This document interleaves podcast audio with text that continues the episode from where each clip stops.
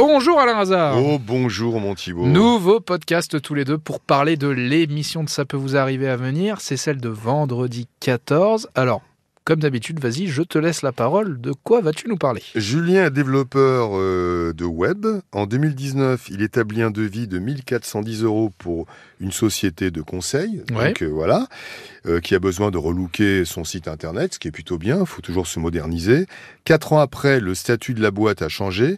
La facture est passée cette fois à 1692 euros. Et Julien n'a toujours pas été réglé de sa prestation. Et ben voilà, ça c'est toujours, euh, toujours la même chose. Ensuite, qu'avons-nous? Nous avons Ingrid qui est passée par un artisan qui lui, euh, qui lui construit un arbri-jardin aménagé.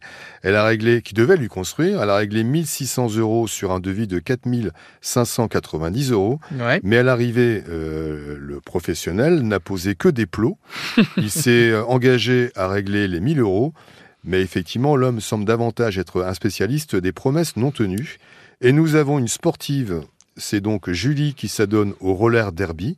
Le roller derby. C'est un sport de combat qui se pratique sur des patins roulettes. Très bien, c'est- nouveau, c'est je vois original. très bien le truc. Bah bien entendu, t'es un grand En spécialiste de 2000 ça. Absolument. En 2022, elle commande sur un grand site de vêtements et de chaussures son équipement nécessaire pour faire la saison.